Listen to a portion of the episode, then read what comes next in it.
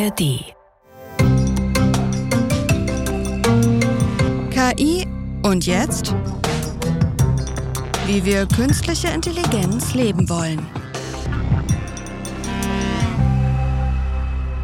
Hallo, herzlich willkommen zu KI und jetzt, wie wir künstliche Intelligenz leben wollen mit dem Wissenschaftler Aljoscha Burchardt und der Journalistin Nadja Kajuli. Wie schön, es ist wieder Freitag. Wir hören uns, wir sehen uns, wir sind dank künstlicher Intelligenz ja zugeschaltet, lieber Aljoscha, und haben wieder ein spannendes Thema für all diejenigen, die sich für KI im Alltag interessieren. Und zwar, äh, das Thema ist heute wirklich spannend. Es hat aber gar nicht so viel mit KI zu tun. Das ist aber völlig egal, denn heute geht es um Algorithmen. Ja, da muss man vielleicht erstmal erklären, was ist das? Meine Mutter würde das jetzt folgendermaßen erklären. Wenn du zu Hause nach einer Fußcreme googelst, dann ist mein Instagram voll mit Fußcreme. So würde meine Mutter das wahrscheinlich jetzt erklären. Ich muss mal kurz lachen. Jetzt kommst du, der Wissenschaftler. Wie erklärst du das? Ja, jetzt, das ist jetzt der Cliffhanger. Lass uns das nach dem Fall der Woche besprechen. Gut. Der Weg zum Kita-Platz ist oft nervenzehrend, vor allem wenn die Nachfrage das Angebot übersteigt. Wie die Platzvergabe transparenter und gerechter erfolgen kann, zeigt die Open-Source-Lösung KitaMatch, entwickelt vom ZEW Leibniz Zentrum für europäische Wirtschaftsforschung. Ein Kriterienkatalog führt einheitliche, konkrete und verbindliche Kriterien auf, die festlegen, in welcher Priorität die Kinder einen Platz bekommen sollen. Kita-Leitungen können von den Empfehlungen der Software abweichen und Ausnahmen vornehmen, zum Beispiel um zu garantieren, dass Geschwisterkinder in derselben Kita untergebracht werden. Das Verfahren läuft so lange, bis alle verfügbaren Plätze verteilt sind. Im Kreis Steinfurt, der die Software seit 2019 einsetzt, dauert der Vergabeprozess nicht länger als eine Stunde. Der Algorithmus stellt sicher, dass alle vorhandenen Plätze bedarfsgerecht vergeben werden können. Kommunen erhalten zudem verlässliche Daten über die tatsächlich fehlenden Plätze vor Ort. So, das ist ja erstmal eine voll gute Geschichte. Weil ich mir denke, da sparen sich Eltern ja voll den Hassel, von der einen Kita zur nächsten zu rennen und zu gucken, wo kommt hier eigentlich gerade mein Kind unter. Ja, und ich habe auch von Leuten gehört, die jetzt dann in Berlin am Prenzlauer Berg äh, eine Kita suchen, dann äh, ist das ja nicht nur von der einen Kita zur anderen rennen, sondern man muss ja auch so gewiss äh, auf sich aufmerksam machen. Also bei der Faschingsfeier vielleicht mal das Buffet spendieren oder so, so ein bisschen sich interessant machen. Vorher, das sind ja schon einige Dinge, die äh, intransparent sind und nicht wünschenswert sind, auch für benachteiligte Familien schlechte Chancen bieten. Also Dinge, an die man auf jeden Fall ran muss. Aber lass uns wirklich noch erst bei der Fußcreme bleiben. Also bevor wir zu den ethischen Algorithmen kommen, lass uns noch mal kurz über die Algorithmen selber selber reden. Gerne. Also das, was deine Mutter beobachtet, dass man beim Online-Shopping irgendwie verfolgt wird und dass die eine Seite dann weiß, was ich bei der anderen gesucht habe und so, das hat natürlich mit äh, Cookies zu tun und mit der Weitergabe von Informationen zwischen den einzelnen Anbietern, also zwischen deiner, was weiß ich, Suchmaschine oder deinem sozialen Netzwerk und dem Online-Shop, in dem du unterwegs warst. Und zwar deshalb, weil in der Informatik alles mit Algorithmen zu tun hat. Algorithmen sind schlicht und ergreifend der Sammelbegriff für jede Art von Handlungsanweisung, die du einem Computer gibst. Die kann sehr klein sein, die kann sehr groß sein. Und wir kennen sie auch im wahren Leben. Bei uns, ja, um Pfannkuchen zu backen, musst du 150 Gramm Mehl in die Schüssel tun und 50 Gramm Fett und rühren und pipapo. Genau, aber woher kommt das denn dann, wenn man sagt, das hat mir mein Algorithmus so ausgespielt? Naja, Algorithmus ausgespielt heißt dann übersetzt, hat was mit Computern zu tun. Ja, die Sache ist der, der, der Algorithmus und in dem Fall äh, ist es wirklich falsch, äh, denn wenn das so ausgespielt wird, wenn das zum Beispiel eine Empfehlung ist jetzt im Online-Shop oder im äh, Streaming oder so, dann ist es typischerweise ein so ein gelerntes Modell. Da haben wir ja schon oft drüber gesprochen, dieses maschinelle Lernen. Das sind dann eigentlich genau keine Algorithmen, sondern das ist dann ein statistisches Modell was wiederum durch einen Algorithmus trainiert wurde, aber selber kein Algorithmus ist. Es ist, äh, es ist ein bisschen kompliziert. Ich glaube, für die normalen Leute heißt Algorithmus einfach Computer hat's gemacht. Und vielleicht haben wir einfach die Begrifflichkeit Algorithmus in all den Jahren, wo wir auf den Social Media und Google-Kanälen dieser Welt unterwegs sind, total falsch benutzt, oder? Für Informatiker dummerweise. Lass uns doch mal ganz praktisch anfangen uns mal einfach ein paar Algorithmen im Alltag anzugucken. Lass uns mal annehmen, wir haben zu Hause ein Bücherregal mit Büchern, haben zwei Hände ja, können immer zwei Bücher vertauschen und wollen die alphabetisch sortieren, jetzt nach Nachname der Autorin oder so. Ja, wie, was wäre jetzt ein Sortieralgorithmus, den wir anwenden könnten? Bücherregal. Ja, sortieren nach Nachname. Ja, du könntest jetzt jemandem sagen, der weiß, der sagt, was meinst du mit sortieren nach Nachname? Kann ich nicht. Ja, dann könntest du dem sagen, pass mal auf. Nach Alphabet. Nach Alphabet, ja. Aber einem Computer würdest du es noch spezifischer sagen müssen. Ja, der weiß ja, äh, der weiß nicht, was er tun soll. Das ist äh, unvorstellbar. Ne? Man muss dem das so genau sagen, sagen, geht durch alle Bücher durch und guck dir an, welches den kleinsten Nachnamen hat, vielleicht ein äh, Finne, der mit Doppel-A anfängt, nimm dieses Buch und stell es ganz nach vorne. Ja, merk dir den Ort, geh nochmal durch, nimm das Buch, was den zweitkleinsten Nachnamen hat und stell ihn daneben. Das wäre dann so ein Algorithmus, wie man die Bücher sortiert. Das heißt, du gehst für jedes Buch, was du einsortierst, einmal durch das ganze Regal durch. Also muss man mit einem Algorithmus reden wie mit einem kleinen Kind. genau. Und jetzt pass auf, das ist mega ineffizient natürlich. Ja, du musst für jedes weitere Buch gehst du noch einmal von vorne durch, sozusagen, oder von dem Ort, an den ich mir gemerkt habe.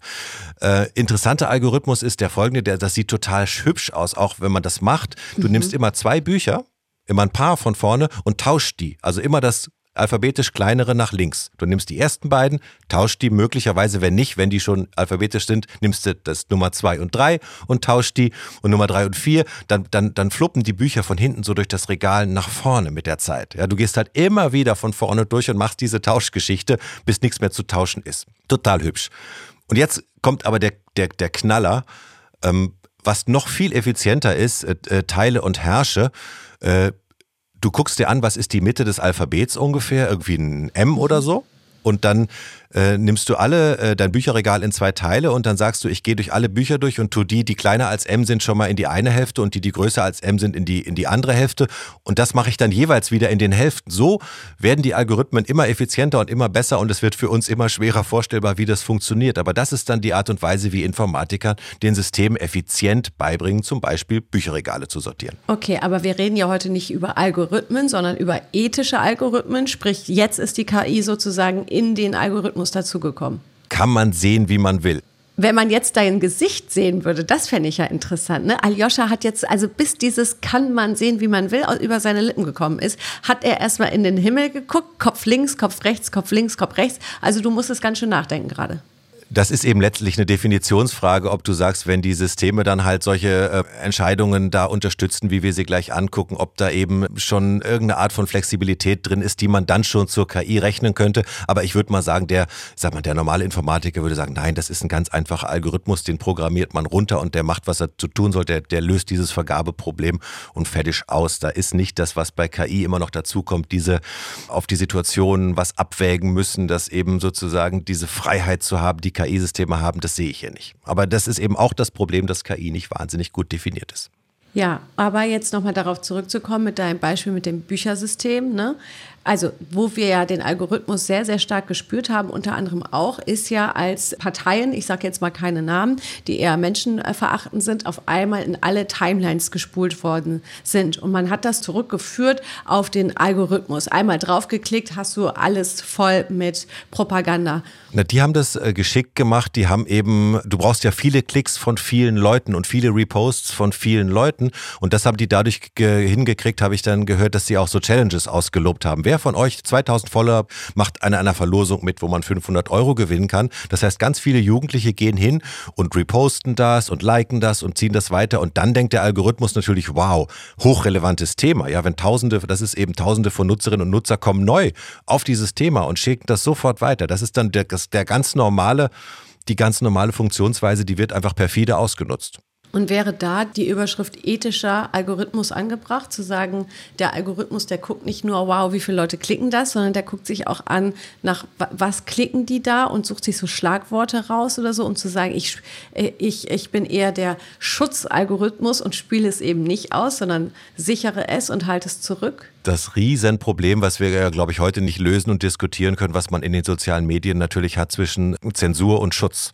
Ja, was ist ein Zitat, was ist ein journalistischer Beitrag zum Thema Rechtsradikalismus, was ist ein rechtsradikaler Aufruf und mhm. so weiter. Lass das von einem Modell unterscheiden, das ist wahnsinnig schwierig und deshalb gucken diese Systeme typischerweise eben nur auf die Nutzerbewegung und Klicks und so weiter und nicht auf die Inhalte selber. Das ist was, was auch für uns irgendwie nicht nachvollziehbar ist, weshalb die Plattformen sich ja auch so schwer tun mit der Kontrolle, äh, weil das eben menschlich gemacht werden muss. Die Kontrolle heißt eben ganz viele Menschen hinsetzen, die das Zeug kontrollieren und das geht eben auch rein zahlenmäßig nicht und deshalb wollen sie sich aus der Verantwortung drücken. Und das bringt uns zu dem Thema, glaube ich, des ethischen Algorithmus jetzt bei der Kindergartenvergabe.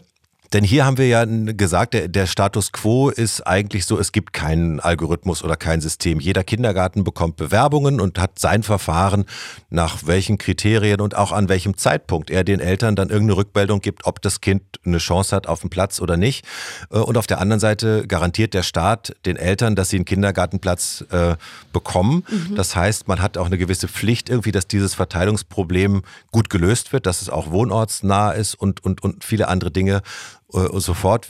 Und hier ist jetzt wirklich die Idee, aus so einem unkoordinierten, unkontrollierten Verfahren machen wir wirklich einfach einen ganz strikten Algorithmus. Das heißt, die Kindergärten legen Kriterien fest. Nach den und den Kriterien wählen wir die Kinder aus und an dem und dem Datum äh, haben wir uns entschieden und haben wir eine Vorschlagsliste und dann geht es eben wirklich an den Algorithmus, der dann äh, das Ganze noch miteinander abgleichen muss. Der muss dann eben gucken, welche Wunschkinder wollten in welchen Kindergarten, wer hat wo die Zusage, bei welchem Wohnort ist es in der Nähe. Dann kommst du eben an diese ganzen Fragen, die man dann äh, lösen muss.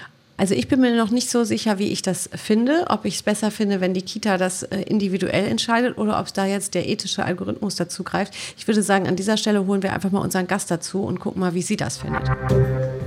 Und wir freuen uns, dass Carla Husted heute bei uns ist. Sie leitet den Bereich Digitalisierte Gesellschaft bei der Mercator Stiftung und außerdem war sie bei der Bertelsmann Stiftung und hat dort unter anderem die neun Regeln für die ethische Gestaltung algorithmischer Systeme mitentwickelt. Carla, grüß dich. Schön, dass du bei uns bist, bei KI und Jetzt. Ja, total schön, heute bei euch zu sein. Hallo Carla. Und jetzt, äh, Nadja, ARD-Transparenz. Carla und ich kennen uns gut und lange. Sehr gut, so schön. Aljoscha, du bringst uns hier immer die besten Gäste in die Sendung. Das finde ich klasse.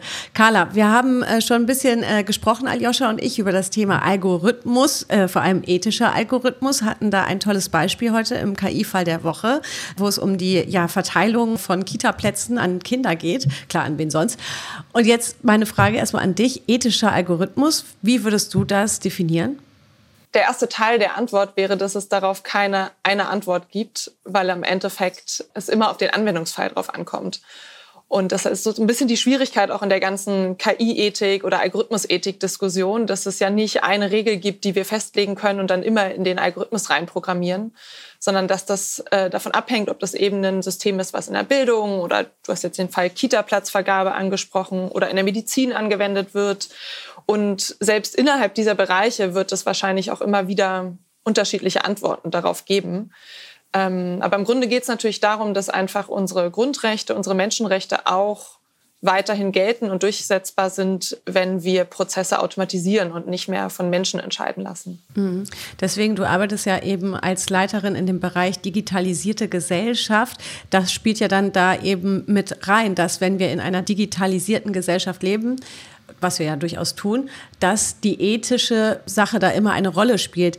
Ist es aber so, dass wir uns viel zu spät damit auseinandergesetzt haben, dass jetzt erst der große Boom kommt, zu sagen, oha, Moment mal, wir können ja nicht äh, der KI und den Algorithmen dieser Welt unsere ethischen Werte überlassen und sie gar nicht damit erziehen, was diese denn eigentlich sind? Ich bin definitiv der Meinung, dass es früher hätte kommen müssen, auch gerade in der Breite der Bevölkerung, aber dass es noch nicht zu spät ist. Also ich spreche immer so ein bisschen von drei Phasen. Ich glaube, die erste Phase war so die, wo wir überhaupt verstanden haben, dass Digitalisierung einen Einfluss hat, nicht nur auf Wirtschaft und auf vielleicht unseren Arbeitsalltag, sondern auf Gesellschaft, auch auf Demokratie.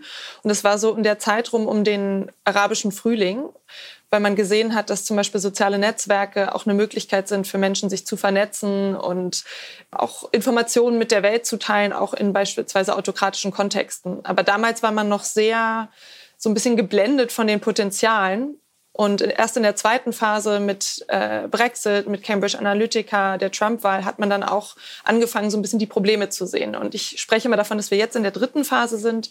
Und das ist die Phase, wo wir auch anfangen zu handeln und wirklich auch Regeln zu entwickeln. Und das leitet doch auch schön zu diesem Anwendungsfall Kita-Match äh, den ja die Bertelsmann Stiftung auch mit gefördert hat, äh, über, äh, du warst ja selber früher bei der Bertelsmann Stiftung, hattest du mit diesem äh, Projekt zu tun oder kam das nach deiner Zeit? Ich habe das noch mit angestoßen, könnte man sagen, aber habe dann tatsächlich die Umsetzung gar nicht mehr mit begleitet, sondern da bin ich dann schon zu Mercator gegangen. Ah ja, spannend. Also können wir ja sozusagen neutral drüber reden, weil Nadja hat gesagt, wollen wir das so einem Algorithmus überlassen, jetzt diese Kita-Platzvergabe zu regeln. Aber ich denke, der Gag bei diesem Projekt ist ja genau der, dass trotzdem die Kindergärten äh, eine große Freiheit haben, diese Faktoren und Kriterien vorher festzulegen und dann eben auch die letzte Entscheidung treffen, aber stark unterstützt werden von diesem äh, Algorithmus und es für mehr Transparenz und hoffentlich Verteilungsgerechtigkeit führt. Oder sehe ich das falsch? Ja, das ist ein spannender Fall. Die Idee kam auch, weil es in Berlin auch schon Experimente gab, was Schulverteilung angeht. Und man da eben gemerkt hat, äh, dass es eigentlich total absurd ist, wenn das noch händisch passiert, weil es darum geht, im Endeffekt super viele verschiedene Variablen ähm, im Überblick zu behalten, Abwägungen zu treffen. Wenn man jetzt ähm, vielleicht Diversität in Kitas oder an Schulen mehr Wert zumisst, wie wirkt sich das dann wiederum zum Beispiel aus auf die Größe der Klassen? Und das ist natürlich was, was sehr aufwendig ist, von einem Menschen irgendwie händisch auszurechnen und so weiter und wo es total Sinn macht, zumindest eine Transparenz, wie diese verschiedenen Variablen eigentlich miteinander zusammenhängen, zu schaffen mit Hilfe eines Algorithmus. Aber was in beiden Fällen, Schulmatching, Kita-Matching, total wichtig ist, immer wieder zu verstehen, es müssen natürlich Menschen sein, die im Endeffekt festlegen, wie diese Abwägung getroffen wird und welche Kriterien über das Matching entscheiden. Und das ist immer so ein bisschen auch ein Risiko bei Automatisierung, dass, ja, dass die menschliche Verantwortung ähm, verloren geht. Aber das finde ich total interessant, jetzt einfach um mal auch so das Technische dahinter zu verstehen, wie man der Technik ethische Werte beibringt. Ne? Also wie macht man das denn? Sagt man dann, such uns bitte äh, 25 Leute raus, die so unterschiedliche Namen wie nur möglich haben, bitte keine drei Julias und keine drei Matthias oder wie, was sagt man dann äh, jetzt diesem Steuerungssystem bei dieser Auswertung? Wenn ich es richtig in Erinnerung habe, ist das ein bisschen ein System so einer Pareto-Efficiency. Der bezieht auch die Interessen der verschiedenen Eltern mit ein und versucht dann eine Lösung zu finden. Das ist im Grunde ein relativ einfaches mathematisches Problem, ähm, wo man nicht eine alternative Lösung mehr hätte, in der dann nicht jemand anderes schlechter gestellt wäre. So, Ayosha, korrigier mich, falls ich das falsch erklärt habe.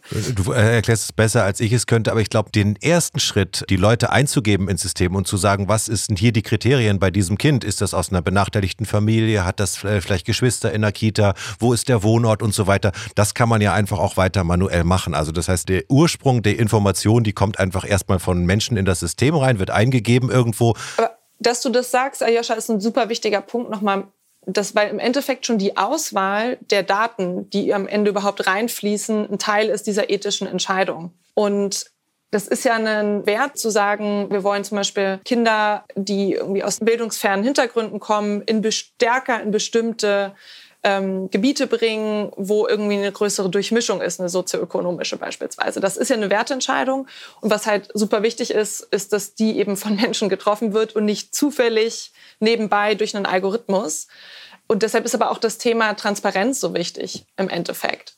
Weil wir können zwar entscheiden, welche Daten gehen rein und am Ende macht der Algorithmus was damit, aber was er dann auch wieder vielleicht für neue Zusammenhänge entdeckt und für Schlussfolgerungen trifft, das ist eben nicht immer von vornherein prognostizierbar und muss eben im Nachhinein auch dann erkennbar sein, damit es auch gegebenenfalls wieder korrigiert werden kann. Mhm. Aber am Ende entscheidet ja dann immer der Entscheidungsträger. Also nehmen wir jetzt den ethischen Algorithmus auf die Kita-Verteilung, auf die Schulen oder auf Unternehmen. Ja, das kann ja auch ein großer Konzern, kann ja auch sagen, wir wenden das ja an in unserem Bewerbungsverfahren, ja, die da irgendwie hunderte Bewerbungen pro Tag bekommen. Äh, am Ende entscheidet aber, ich sage es jetzt ganz platt, der Chef.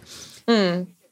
Im Endeffekt muss einem einfach auch klar sein, dass ein Algorithmus oder überhaupt nie eine Technologie soziale Probleme so einfach lösen kann.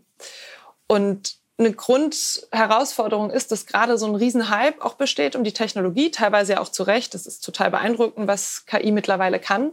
Aber das führt manchmal dazu, dass man denkt, ah, da ist ein komplexes soziales Problem, da kaufen wir uns jetzt mal eine KI ein und lösen das damit. Und das ist natürlich nie der Fall, sondern im Endeffekt ist es immer nur ein Puzzleteil.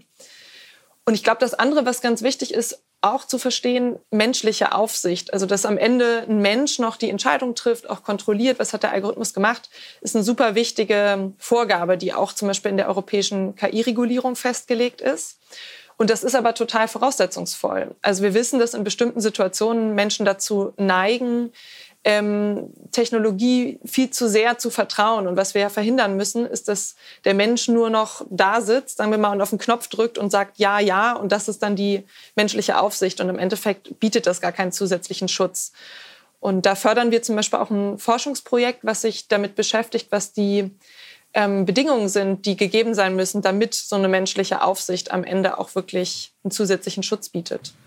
Aber Carla, kannst du uns vielleicht einfach noch mal ein Beispiel vielleicht nennen, wo du sagst, hier funktioniert der ethische Algorithmus? Da wird er schon angewendet. Gibt es da was? Oder sind das alles Prozesse, in denen wir uns noch befinden? Ich glaube, das ist super schwierig, weil es am Ende auch nie den ethischen Algorithmus, wie gesagt, geben wird, sondern auch wenn, wenn ein System dann mal eingesetzt wird und sagen wir mal, man hat alle Vorkehrungen getroffen, die man treffen kann. Also man hat vorher getestet, auch auf bestimmte Diskriminierung hin, auch intersektional getestet. Das ist auch ein wichtiges Thema, dass man zum Beispiel bei Gesichtserkennungssystemen hat man festgestellt, dass ähm, die Systeme Frauen schlechter erkennen, Menschen mit dunklerer Hautfarbe schlechter erkennen. Aber besonders schlecht sind dann die Erkennungsraten bei zum Beispiel Frauen mit dunklerer Hautfarbe. Und das hat man nur erkannt, weil man einen sektionalen Ansatz hatte. Also solche Tests muss man vorher durchführen. Und dann muss man aber auch sobald das System in der Anwendung ist, immer mal wieder prüfen und Feedback erlauben, Beschwerdemechanismen für Betroffene etablieren, menschliche Aufsicht. Also all das sind Dinge, die, die wichtig sind für einen ethischen Algorithmus. Ich habe ein Beispiel, was ich immer wieder gerne erzähle, für wie es mal gut gemacht wurde, das kommt aus Nordrhein-Westfalen. Ich habe mich eine Zeit lang viel mit äh, Predictive Policing, also vorausschauender Polizeiarbeit beschäftigt. Und das wurde in NRW ähm, als ein, eines der ersten Bundesländer auch eingesetzt und getestet. Und was die gemacht haben, ist, die haben ein äh, sehr komplexes KI-System und ein sehr einfaches Entscheidungsbaumsystem, was auch sehr einfach nachvollziehbar transparent war, parallel laufen lassen, um zu gucken, ist das komplexe System eigentlich besser als das einfache. Und es war nur ganz minimal der Fall. Und deshalb haben sie sich am Ende für das Einfache entschieden weil sie dadurch selber besser nachvollziehen konnten, wie funktioniert's und auch das besser natürlich erklären können gegenüber Zivilgesellschaft, gegenüber Bürgerinnen. Und das passiert viel zu selten. Meistens tendiert man so ein bisschen dazu, ah, wir nehmen jetzt das Neueste, was auf dem Markt ist, das Komplexe, auch weil einem ja da viel versprochen wird. Und was darunter leidet, ist dann eben häufig die Transparenz und vielleicht auch die digitale Souveränität der Verwaltung.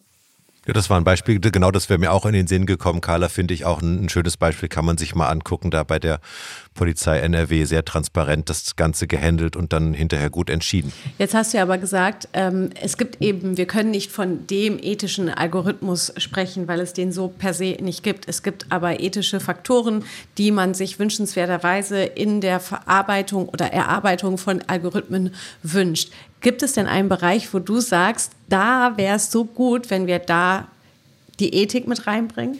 Also ich glaube, auch vor allem überall da, wo große Chancen sind, zum Beispiel in der Medizin. Ich glaube, dass wir ganz, ganz viele Chancen haben, mithilfe von KI Medizin personalisierter, also voranzutreiben, auch seltene Krankheiten zu erforschen und so weiter. Wir wissen aber, dass jetzt schon, auch ohne Algorithmen in der Medizin, ähm, Frauen beispielsweise diskriminiert werden, weil Medikamente nicht äh, mit Daten, die repräsentativ sind, entwickelt werden, sondern zum Beispiel ausgerichtet sind an, am Durchschnittsmann in Deutschland oder in Europa. Und da müssen wir sicherstellen, dass sich das nicht reproduziert und dass am Ende die Diskriminierung dort nicht weitergeführt wird. Das Gleiche gilt ähm, ja auch für Bereiche wie Bildung. Äh, auch da gibt es sicherlich einige Chancen und überall da sollte man ja auch den, den Einsatz der Technik vorantreiben, muss aber gleichzeitig eben sicherstellen, dass Grundrechte dadurch nicht gefährdet werden. Und, andersrum gibt es ja auch ein interessantes Wechselspiel hier. Es geht ja oft, wenn man über Ethik oder auch äh, vertrauenswürdige KI ist ja vielleicht ein überlappender Begriff spricht, dann geht es ja genau um die Dinge, die jetzt noch nicht gesetzlich geregelt sind. Das ist vielleicht auch das Spannende an der Sache hier, dass wir eben in, in, so, einem, in so einer Zone sind, wo noch Gestaltungsspielraum ist. Ja, lange war ja, glaube ich, dieser KI-Ethik-Begriff auch ein Sammelbegriff, ne? überhaupt für die Auseinandersetzung mit Fragen von Grundrechten und ähm, Menschenrechtsschutz und so weiter im Kontext von KI. Und das galt erstmal für alle Anwendungsfälle. Und jetzt haben wir eine Regulierung und dadurch kann man auch sagen, hier muss einfach das Gesetz durchgesetzt werden und dann kann sozusagen KI-Ethik, wie du schon sagst, die Lücke dazwischen schließen. Aber erstmal habe ich es auch lange als einen Sammelbegriff verstanden. Carla, du bist also Leiterin der digitalisierten Gesellschaft der Mercator Stiftung und wir reden hier über ethische Algorithmen und die ganze Zeit pocht bei mir im Kopf, inwiefern du mit Algorithm Watch zusammenarbeitest. Algorithm Watch ist tatsächlich einer von, ich glaube, es sind aktuell um die 30 Partnern von uns, die wir fördern. Bei der Mercator Stiftung fördern wir gemeinnützige Akteure, also vor allem WissenschaftlerInnen, Institute, Thinktanks und eben auch Zivilgesellschaft. Ähm, ich sage immer, ich bin Investorin, aber fürs Gemeinwohl. Und Algorithm Watch ist natürlich ein sehr wichtiger Akteur, weil sie auf viele Probleme aufmerksam machen, die im Kontext von KI entstehen, aber auch Lösungen entwickeln. Und genau, deshalb unterstützen wir sie auch finanziell bei dieser Arbeit. Und wir hatten Matthias Spielkamp von Algorithm Watch ja auch hier im Podcast schon zu Gast. Also wer die Folge noch nicht gehört hat, das wäre dann nach dieser Folge die Chance, sich die auch noch reinzuziehen. Das finde ich auch. Und ich finde, es gibt keine schönere Jobbezeichnung, als zu sagen, ich bin Investorin in das Gemeinwohl. Wundervoll. Und die war heute bei uns zu Gast. Carla, vielen, vielen Dank, dass du heute bei KI und Jetzt zu Gast warst. Sehr, sehr gerne. Danke, dass ich dabei sein durfte. Ciao, ciao. Ciao.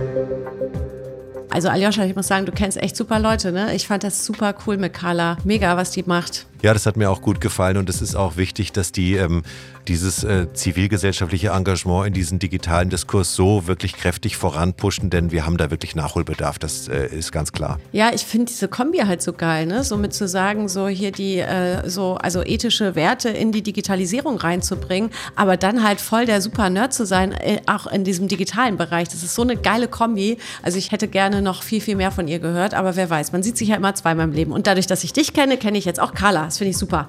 Aber jetzt kommen wir zu What the KI. Ja, ein sehr hübscher äh, What the KI-Fall äh, diese Woche, denn äh, Geräte äh, werden immer smarter und machen ihre Sache gut, äh, außer wenn man sie wirklich dringend braucht. Ja, dann, äh, dann streikt der Drucker gerne mal. Und äh, alle Welt benutzt jetzt ChatGPT und da hatte ein Comedian die gute Idee, sich einfach mal von ChatGPT Begründungen ausgeben zu lassen, warum sein Drucker denn wieder mal nicht druckt. Ja, zum Beispiel hat er gesagt, ähm, ich habe Angst, Fehler zu machen oder der Drucker ist verliebt in sie und will ihre Aufmerksamkeit erregen oder ich fühle mich eingeschüchtert von den neuen modernen Druckern. Also es sind ganz, äh, ganz ähm, ja, persönliche, man kann schon sagen, ethische Komponenten, die da in diesen Drucker geflossen sind. Im Gegensatz wie bei mir, wenn ich bei der ARD irgendwas drucken will, ja, ist immer Papierstau. Eben richtig schön. Also es zaubert einem ein Schmunzeln auf das Gesicht und weil, jeder kennt es ja, wenn man seine Spülmaschine anschaltet und dann steht da E45 im Display und es passiert nichts, ja, da kriegt man äh, die, die Vollkrise und wenn die Spülmaschine sagen würde, oh, ich habe Angst, Fehler zu machen, ich möchte jetzt nicht anfangen zu spülen, das wäre eigentlich wirklich hübsch. Ja, ich würde deiner Spülmaschine immer sagen, bitte, ich will diesen ganzen Dreck nicht wegmachen. Das Trau ist dich. mir einfach zu krass. Du schaffst ja, das. Genau, mach es bitte selber. Nein, also richtig schöner Fall. Ja, also der Drucker, man sieht ja, die Emotionen sind da drinnen in so einem Drucker, wenn man ChatGPT. KI lässt äh, es menscheln. Das ist doch wieder ein schönes Paradox, mit dem wir ja schon öfter konfrontiert wurden. Und damit können wir diese Folge, glaube ich, beschließen. Das war KI und jetzt, wie wir künstliche Intelligenz leben wollen, der gemeinsame Podcast vom RBB und DFKI. Und hört auch gerne unsere anderen Folgen. Ihr findet uns überall, wo es Podcasts gibt und in der ARD Audiothek. Klickt uns, liked uns, sagt weiter, dass es uns gibt und bis nächste Woche. Tschüss. Ciao.